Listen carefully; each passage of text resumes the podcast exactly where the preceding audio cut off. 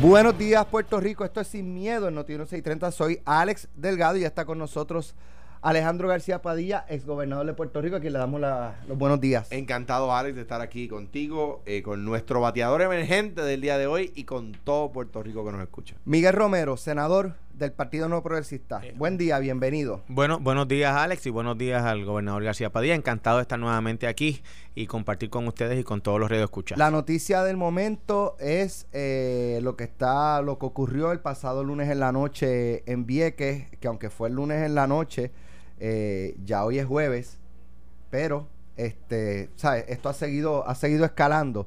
Eh, cuando un grupo de viequenses, eh, con razón para indignarse por el trato que le han dado por años con el servicio de lanchas, pues no restringieron la libertad de la directora ejecutiva de la Autoridad de Transporte Marítimo, Mara Pérez. anoche en, en Pelotadura estábamos hablando, yo le pregunté a ella por qué están, se mudaron a Ceiba si no, hay, no había permisos de la EPA, las facilidades no estaban listas. Y ella dijo, fue un error. El momento en que se hizo fue un error, se hizo de manera atropellada y eso fue bajo esta misma administración.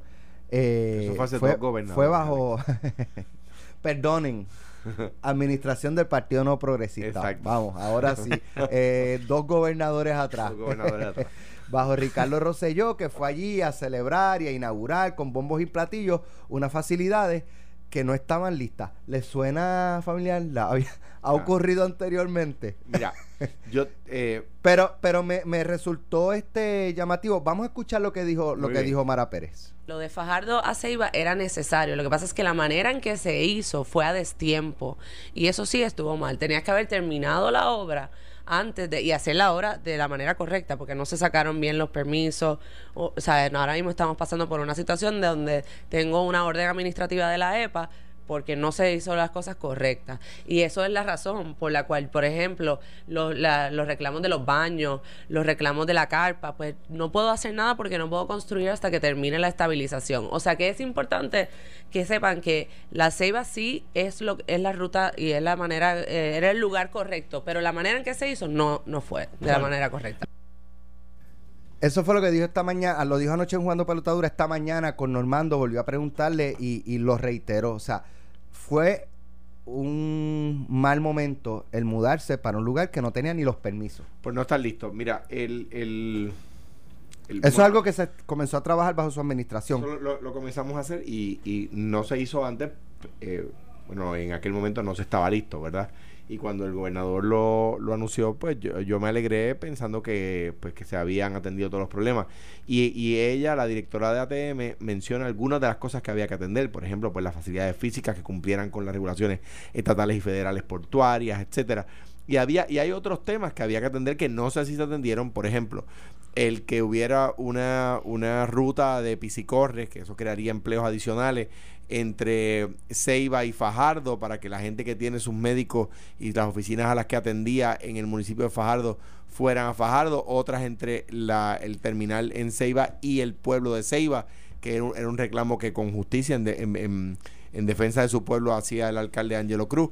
Eh, además de eso, igual en Vieques, porque el puerto de Mosquito eh, no queda en el mismo pueblo de Vieques, en Isabel II. Eh, y había que establecer un sistema de machinas, ¿verdad? De, de, de piscicorre que iban desde el nuevo puerto de Mosquito hasta, hasta Isabel II para que los viequenses pudieran trasladarse adecuadamente. Y en ese sentido, pues, pues había muchas cosas que faltaban por hacer, por eso no lo hicimos. Eh, y cuando se anunció en este gobierno, pues yo estaba bajo el entendido de que estaban listos. primero, mira, primero que eh, reafirma y pone de manifiesto la crisis que ha habido de transportación marítima entre las islas, eh, la isla Grande y las islas de Vieques y Culebra.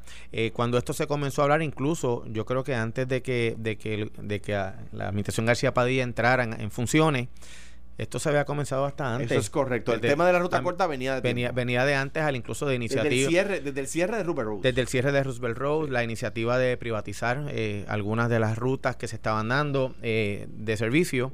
Eh, obviamente me llama la atención que cándidamente la, la directora que está en funciones desde mayo desde mayo de este año, pues haya dicho de que la, la, idea es buena, el, problema es cómo se hizo. Falta de permiso, lo que tú mencionas, ¿verdad? Como preámbulo, que las facilidades físicas no, no estaban. Eso hubo, hubo críticas, recuerdo yo al principio, y hubo una movilización de funcionarios y de, y de apoyo incluso de otras agencias hermanas a lo que es la Autoridad de Transporte Marítimo para tratar de mitigar esa situación esa situación. Eh, la, lógica de la ruta sencillamente porque es más corta, es más corta, pero como ustedes dicen, eh, tiene que hacerse bien. Yo lo que espero es que esto se resuelva.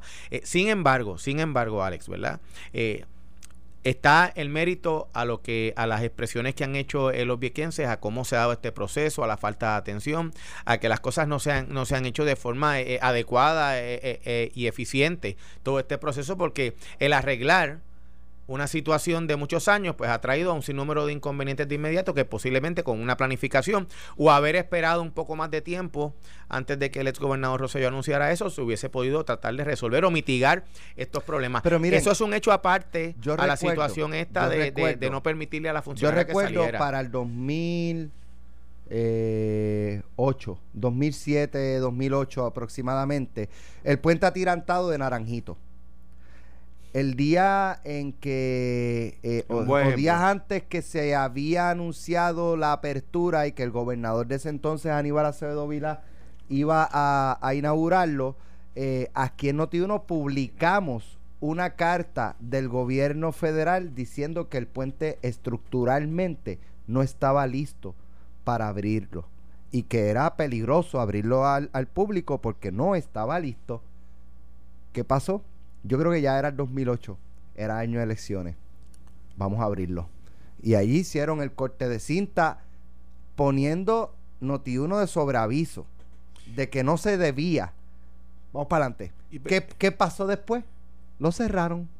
Para arreglarlo. Lo cerraron para arreglarlo. Y perdimos Naranjito. ¿Ah? Y perdimos Naranjito. Porque la gente pasaba por allí, estaba. sí, el puente de todo chavao, Para que tú veas que, ¿verdad? Digo, by the way, no hemos perdido nunca Naranjito en la papeleta de gobernador. Ni ese año. Ni ese año. Y, la, y tampoco, por ejemplo, hay Bonito. Nunca lo hemos perdido en la papeleta de gobernador. Sí, pero. Eh, pero mira, como hay un refrán viejísimo, la prisa es mala consejera. A lo mejor el concepto, el concepto es buena idea, eh, tiene todo el mayor sentido del mundo, pero esto tiene que hacerse bien y tiene que hacerse cuando el momento eh, eh, amerita. O como mencionó Alejandro, si había unas necesidades también de transportación pública, porque por años y años y años la gente llegaba a fajarlo y uno buscaba el médico allí, uno buscaba el laboratorio allí, uno buscaba lo que fuese a buscar, inclusive hasta trabajo, no, no es tan solo una situación médica de momento llegas a otro lado, pues claro que hay que tomar en consideración eh, la logística, pues sencillamente era tratar de buscar una manera más corta, más rápida de que situaciones la gente tiene que estar en la isla grande eh, eh, a tiempo, de manera más rápida, pero de nuevo, no sé cuáles fueron las razones en aquel momento para trasladarlo, si, si es que realmente no estaba listo. Recuerdo las controversias que ocurrieron, se, que no estaba listo el local, que no había donde hacer fila, que estaban bajo Oye, Y, probablemente el terminal de Fajardo no, es, no eran las mejores ah, condiciones. Eso un desastre. pero, pero que aguantaran varios meses en lo que Mira, estaba listo el otro. Dos cosas, dos cosas. Número uno, para redundar sobre lo que dice eh, eh, Miguel, el que sea más corta es mucho más corta. De hecho, es una tercera parte, menos de una tercera parte de. Creo que son 18 o 20 minutos. 18 minutos, lo, lo, que, lo que se supone que propenda a que haya más frecuencias. Es decir, si antes el ferry se demoraba una hora y 20 minutos en llegar de Fajardo a Vieques y ahora se va a llamar demorar 18 minutos, pues puede hacer tres viajes con el mismo combustible, pues vamos a suponer que no va a ser tres, va a ser dos, pues como quiera, se duplican los viajes con el mismo combustible y el mismo y el mismo costo de mantenimiento. Eh, hemos hemos tenido una a la misma vez en defensa de Culebra digo, es más cerca para Vieques, pero más lejos para Culebra. O sea, se acorta la ruta Vieques, pero se alarga, la ruta Culebra. Y ahora yo nunca he ido a Vieques. Eh, lo tengo en agenda. Lo tengo en agenda. a Culebra he ido dos veces, pero eh, lo que Pregunto, sí. Y ahora de Fajardo, de Fajardo es más lejos Vieques, desde Fajardo.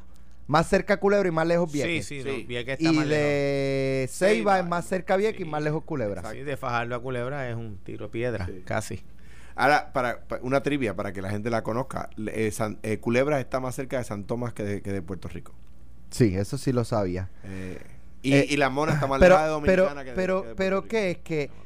Que, que nunca hemos tenido la suerte de nombrar una persona capaz.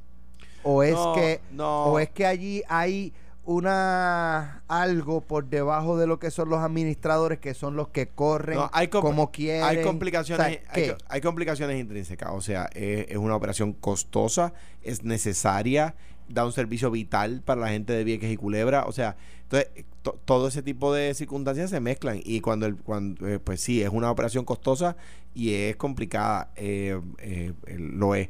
A la misma vez, Sí, ha habido, tú ves, tú ves que ha habido Suban los precios hay- a, los, a los turistas. Ah, bueno, No, no, bueno, se lo puede. que, pasa, es- lo que pasa es que hay unas objeciones del gobierno federal. Pues me que parece. aquí ese es el problema. No se puede. Pues vamos No, a hacer el no, puente. es no que- se que puede. pues, eh, pues no. entonces estamos No, no, no, no. condenados. Bueno, lo que pasa no, es que tú- Alex, pero el parte- puente no se puede porque es no, una no, no. locura. Es que el puente no se puede porque no hay chavo, es una locura, un disparate en cualquier, Es que no, es- ¿Pero por qué? Porque hay uno de 7 No, no, no. millas Ah, en la Florida. Tú no. llegas a- Ay, Dios mío, el A lo callo, que el Key último. West. Key West.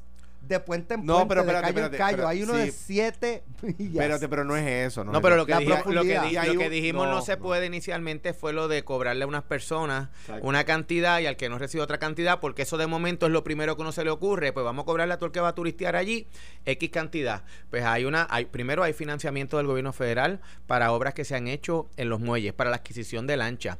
Y ese mismo, bajo las regulaciones federales que eso se, ha- se desarrolló, tienen unas restricciones al trato igual de cualquier persona que sea ciudadano que utiliza esa ruta.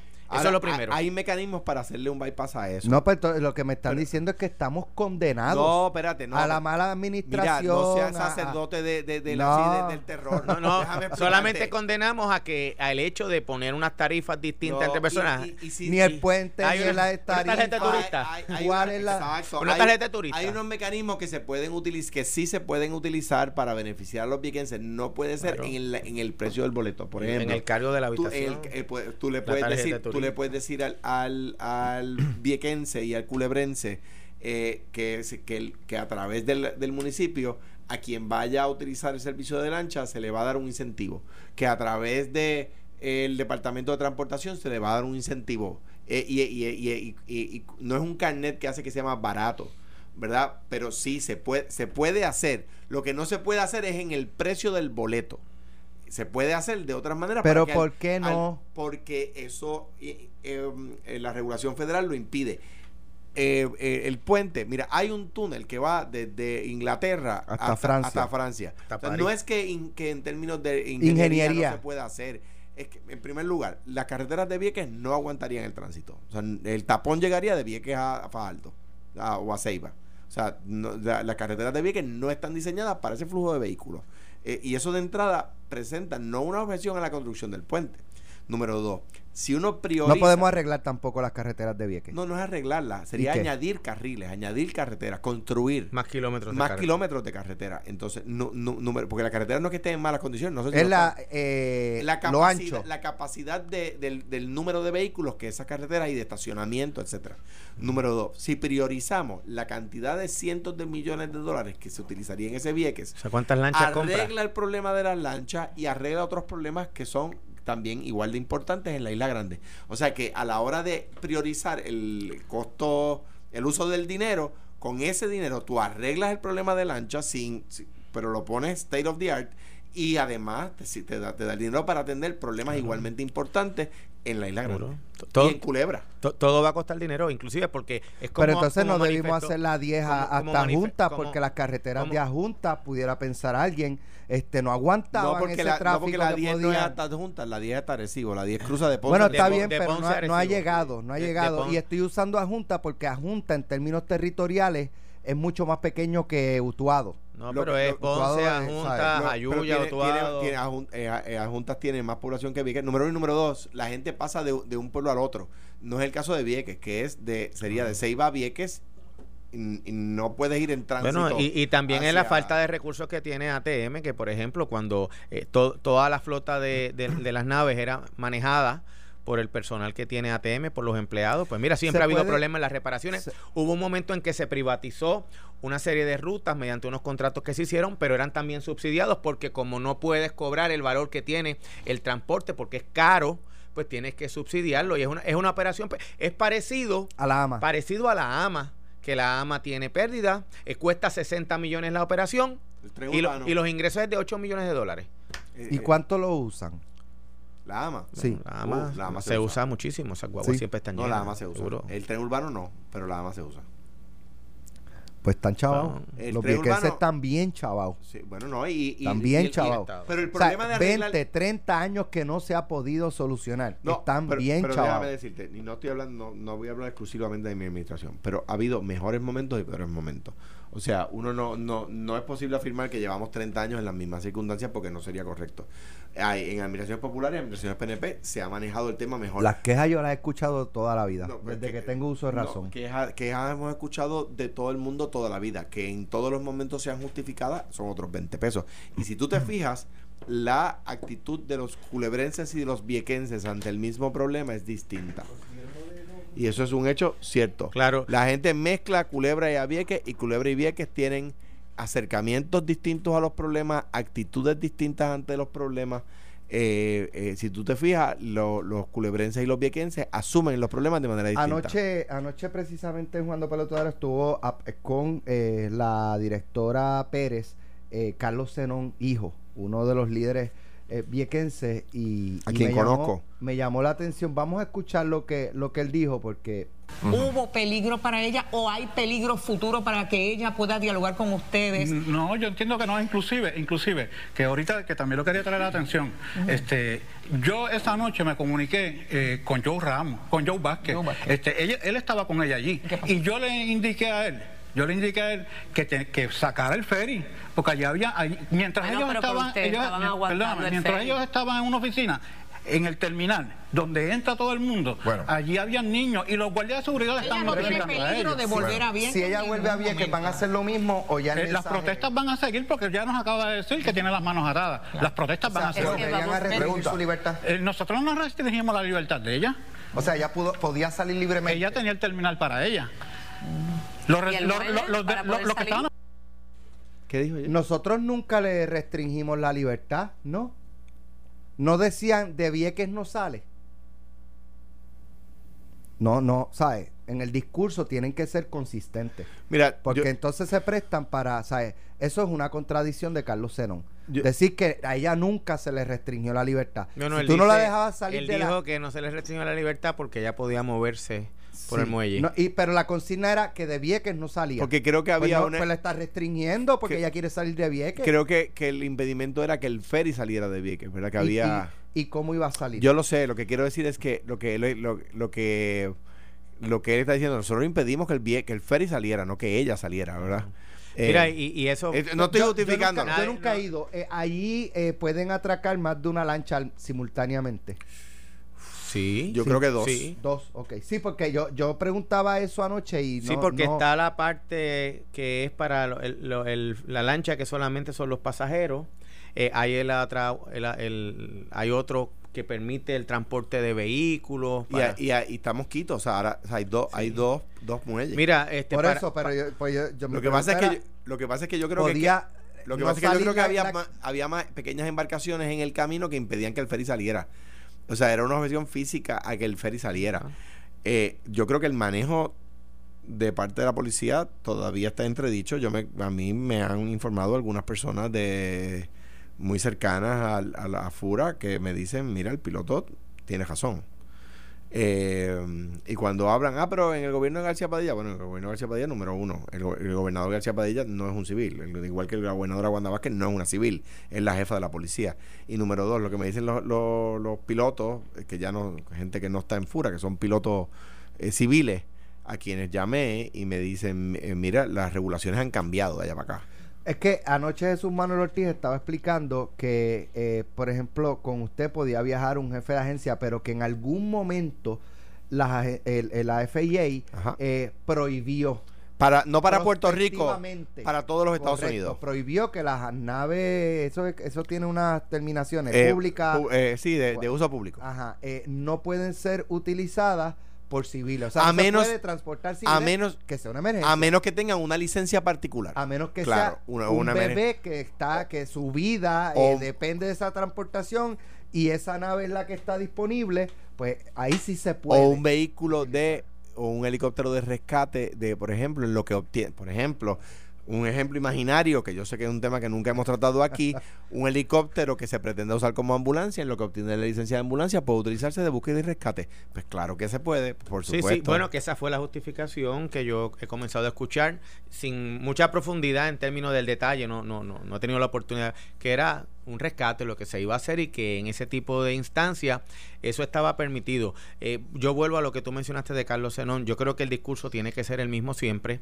Aquí no hay justificación para que se restrinja la libertad de nadie, de nadie. Nunca, Ahora bien, nunca yo utilizaría esa experiencia porque si hay algo entonces que, que ¿verdad? nosotros, el gobierno, es que hay que ponerse también en zapatos de esa gente, no para justificar eso, sino de que hay sin duda alguna una frustración que va a continuar y vamos a pensar de que no hay una restricción de libertad próximamente. El mero hecho de las protestas, de trancar el muelle, eso tiene un impacto negativo a la ciudadanía Vieques, al diario vivir, a la calidad de vida allí, en términos económicos, de turismo, eh, de todas las áreas multifacético. Y yo creo que eso eh, tiene que provocar, provocar, no como, ahí hay unas expresiones que se le adjudican a, a la directora de ATM, de que alegadamente dijo que eh, quería que se pusieran en sus zapatos.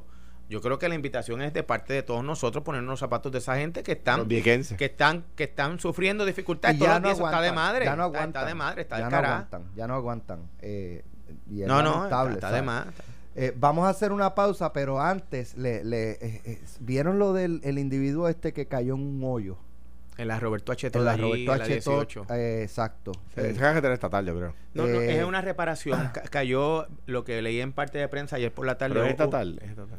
Sí, Sí, pero yo es que creo no que fue, sí. no fue- Ah. y, y está y está Y y está pavimentada recientemente, está súper chula. Si Desde nosotros que tú vas transitamos por allí con frecuencia estatal, está bien, Correcto. buen pues está. El problema es que hubo aparentemente una reparación que se hizo de un salidero de acueducto y dejaron eso lleno de Creo agua. que y Jordi Navarro va en camino con el No, no. selfie stick a hacer no es un No, precinto, no, no. no es precinto de él, no. esa- no, no, y esa es estatal. No, no. Ah, esa no, Sí. esa no, no, Pero no. no, eh, ya la autoridad se asumió responsabilidad, lo notificó No, ayer no, para ya, evitar ya la está especulación. cercado, pasé esta Y mañana está por ahí, cercado, está pero, la- cercado, pero las fotografías eran Pero ya impresionantes. pudieron sacar a la estaba- persona. Pero mi Estaba pregunta... hasta el cuello, la persona Sí, cayó. se cayó, cayó. se cayó, una piscina. se tuvo que haber hecho daño porque Claro. está rodeado, no había ningún señalamiento, ninguna protección, ninguna... Vamos, ¿sabes? vamos a seguir hablando de esto cuando regresemos. Bueno, ya estamos de regreso en Sin Miedo en Notino 630. El gobierno de Puerto Rico, escuche esto, eh, Carmelo Río, yo creo que por eso fue que, que decidió no venir hoy.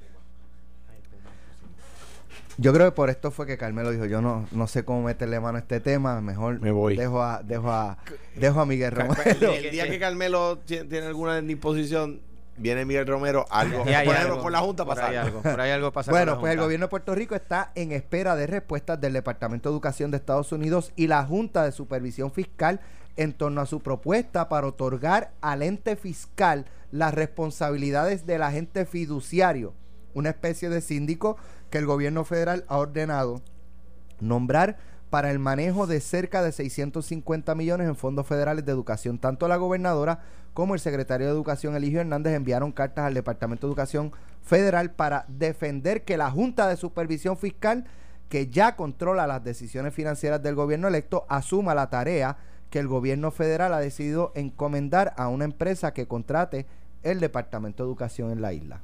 Es decir, el Departamento de Educación Federal le encomienda al Departamento de Educación de Puerto Rico, mira, para el manejo de estos 600 millones, 650 millones, eh, contrata una compañía. Y lo que está diciendo el gobierno de Puerto Rico, mira, ¿para qué contrata una compañía? Sí, te tengo a ti. Vamos a dárselos a la Junta de Control Fiscal y que sean ellos los que los que manejen cómo se, se corre ese dinero. Bueno, yo, ¿A yo- favor o en contra, yo, Miguel yo di- yo diría, ojo con eso, por, por varias razones. Eh, primero, eh, las funciones y facultades que tiene la Junta de Supervisión Fiscal están definidas en la ley promesa. Eso no es que yo puedo decir, ah, pues yo le voy a adjudicar tal cosa, porque la personalidad jurídica de la Junta de, de Supervisión Fiscal No, pero yo es a los efectos, Yo presumo que la gobernadora Wanda Vázquez y el secretario de Educación saben lo que a, a están menos que haciendo. querrán que, que, que, que- que aquí ocurra alguna enmienda.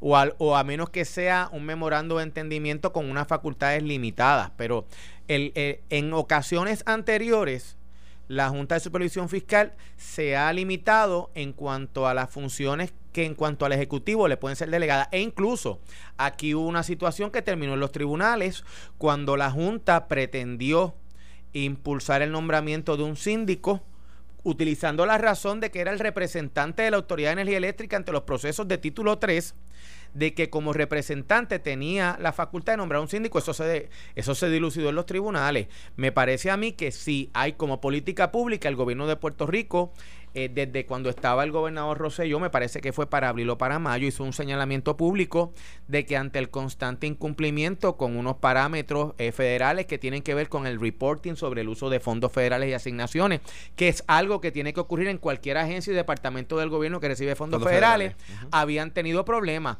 Y el problema iba a tal punto de que el desembolso de fondos, el uso de los mismos, el sentimiento de las entidades privadas, y de sin fines de lucros que accesaban esos fondos, no se estaba cumpliendo con ese reporte y que se estaba evaluando en conjunto con el Departamento de Educación Federal, que había solicitado eso como una medida para mitigar esa problemática, que se hiciese una contratación con una entidad privada con experiencia en otras jurisdicciones a nivel federal, porque no es en Puerto Rico donde único ha ocurrido eso, para que ese asunto se atendiera, pero no a través de la Junta de Supervisión Fiscal. Si fuese una delegación como esa, pues tendría que ser, habría que mirar la validez y legitimidad, porque sin duda alguna, eh, nosotros en la legislatura, pues vamos a evaluar, ¿verdad?, esos parámetros de responsabilidad que se le, que se le da a la Junta, porque no necesariamente la Junta eh, eh, su, su, misión es asegurarse que el dinero llegue a la hora que tiene que llegar en, en cuanto al, al, al, uso de los fondos. La misión de la Junta es, en términos de hacer es la reestructuración de la deuda del gobierno de Puerto Rico, que tiene el plato bastante lleno, me parece, a unos costos dramáticos. Y la otra función que tiene con nosotros es asegurarnos de que el plan fiscal se cumple y que se van a aprobar unos presupuestos balanceados una vez la deuda esté reestructurada. Mira, yo eh, eh, me parece que es algo que hay que estudiar más. Eh, lo que decía Miguel en cuanto a la capacidad de la Junta de poder hacer ese tipo de función. Número dos, Eh, yo creo que un poco ilustra al país que, es distinto con guitarra que con violín y que las cosas son, son más difíciles hacerlas que hablarlas. Eh, eh, pero de este tipo de trance se ha salido anteriormente. Yo recuerdo que Ricardo Rivera Cardona, que ingeniero Ricardo Rivera Cardona, que estuvo a cargo de ACES en mi gobierno, sacó ACES de un proceso de monitoría federal en el que la encontró eh, eh, pues, con, mucho trabajo, ¿verdad? Pero se, logró.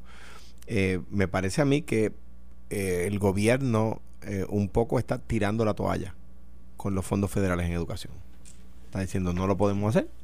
que venga la Junta y lo haga, que venga otra gente y lo haga. Ahora, ¿cómo, cómo en términos de proyección, verdad? Porque aquí lo que, lo que vimos hasta junio, julio pasado, era gobierno versus la, Junta, David versus Goliat, este, eh, la guerra, y, y es, es, otra proyección. Es, eh, ya que la Junta está aquí, vamos el a, enrollarnos la manga y bregar con El gobernador Rosselló asumió la actitud, el gobernador Ricardo Rosselló de candidato. asumió la actitud de candidato de que aquí yo voy a tener eh, todo lo bueno va a ser gracias a mí, todo lo malo va a ser culpa de la Junta la gobernadora Vázquez ha asumido la actitud de, mire, yo no soy candidata, yo aquí voy a trabajar con la Junta, no tengo opción, la ley es una ley federal que se le aplicó a Puerto Rico eh, y que en el libro que va a salir a finales de año dice por qué, oigan esto,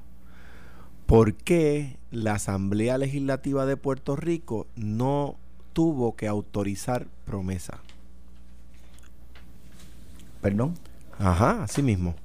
¿Por, qué? La Asamblea Legislativa de Puerto Rico no, no, no hubo necesidad de que la Asamblea Legislativa de Puerto Rico autorizara promesa. El primer borrador de la ley que se, que se redactó entre el Tesoro y la Casa Blanca decía que para que promesa entrara en vigor la Asamblea Legislativa de Puerto Rico tendría que solicitar su aplicación. Y, eso fue parte de la discusión en el inicio del desarrollo de promesa para tratar de eh, no, no, no privar al gobierno electo de Puerto Rico de una participación y validación de la ley democrática. Con, relación y en el libro digo por qué. Con relación con relación al tema que, estábamos discutiendo, yo, yo no creo que en cuanto a educación se trata de que el gobierno de Puerto Rico tiró los guantes.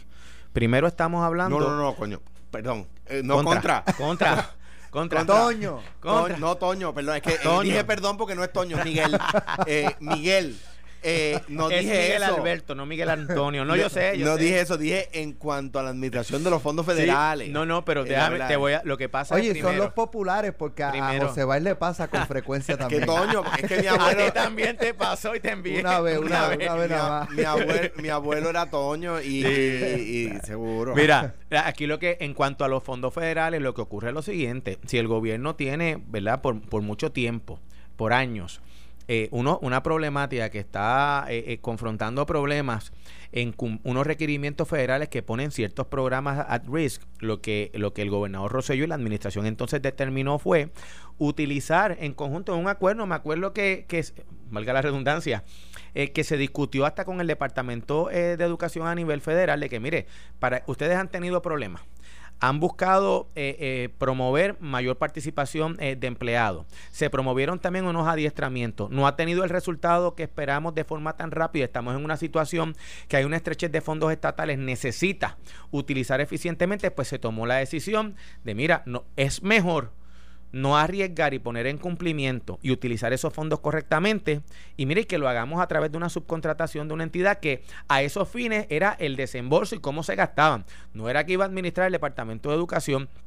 Obviamente, eh, en cuanto a lo de promesa, pues mira, yo dudo mucho porque hay que, recordaremos cuántos meses se esperó para que se aprobaran unas transferencias de partida para ajustes salariales en bomberos, para el análisis de unos eh, safe kits en el Instituto de Ciencia Forense, la posición en, en cuanto a educación. Ya hay, una se erige como un impedimento incluso de que ha habido unos reparos de la Junta de Supervisión Fiscal con relación a las transferencias de unos fondos a nivel interno para el área de educación especial, la autorización de la contratación para los asistentes eh, de educación en el área del sistema Montessori. Pues mira, yo creo que hay una situación como tal de que la Junta en cuanto al Departamento de Educación a mi juicio, por lo que veo públicamente y por lo que se discute, es básicamente un asunto fiscal de establecer unos cortapisas y unos controles de gastos. Si nosotros dejamos eso para que lo maneje la Junta, pues mira, yo no creo que eso, a menos que haya una discusión que no, se que no se le ha dejado saber a los miembros de la Asamblea Legislativa, me parece que es algo que hay que mirarlo y repensarlo. Había escuchado lo de, lo de la determinación de, de incluir a una entidad especializada y que se dedicara exclusivamente a eso bajo la supervisión del gobierno estatal. Pero no que la se no que se le delegara a la no, Junta, lo se le pidiera que la Junta Lo he escuchado como noticia, pero no ha habido una discusión oficial y formal con nosotros. Creo que es un asunto que tiene que pensarse para que después no tengamos, ¿verdad?, que, que, que, que echarlo para atrás y yo creo que es importante, que es importante que nosotros, eh, la Junta tiene unos parámetros, ya hemos tenido tiempo para mirarla y observarla. Claro, de hecho, que hay una mejor comunicación ahora. Claro, que uno siempre debe procurar que esos canales de comunicación estén siempre abiertos. Pues claro que sí, eso es que, que se reúnan todos los días, que hablen. Pero una cosa es que se le conceda una autoridad sobre algo que es importantísimo para la educación y para los niños en Puerto Rico que no la están pasando bien. Alex, yo sé que ya pronto hay una entrevista ahí, pero hay una cosa que, que es un poco controversial que quiero yo decir eh, y que lo he pensado muchísimo y, eh, unánimemente me han recomendado que no la diga, pero pues uno tiene que vivir con uno mismo, ¿verdad? Eh, y el que y el que, a quien único puedo ver cuando yo cierro mis ojos es, es a mí mismo, ¿verdad? Eh, y, lo, voy a decir, obviamente me, ah, abro a, la crítica de ustedes y, lo, digo con sinceridad, no, pidiendo que no lo hagan, pero independientemente de que sus subalternos sí lo hicieron, siento, y lo digo como habiendo, habiendo sido su jefe, le doy gracias a Dios porque el destino, a, mi humilde y personal juicio, y como destino aquí eh, subrayo a, a los fiscales federales, eh, no siento que Ramón Horta me fallara. Eh, Ramón Horta no me falló. Sus subalternos le fallaron a él. Pero por lo que, los por lo que han dicho los, los fiscales, que no se robó ni un solo centavo y que el gobierno de Puerto Rico no perdió ni un solo dólar, eh, había, a mi juicio cometió una falla administrativa, no un delito, que es de lo que se declara culpable, de haber utilizado para eh, fines públicos, fondos públicos, independientemente de que no fueron aquellos fondos para los cuales habían sido asignados, aquellos temas para los cuales habían sido asignados. Para que se me entienda, pienso que es algo así. Le dieron chavos para comprar bate y compró, compró guantes y bolas. Eh, me saco del sistema eso.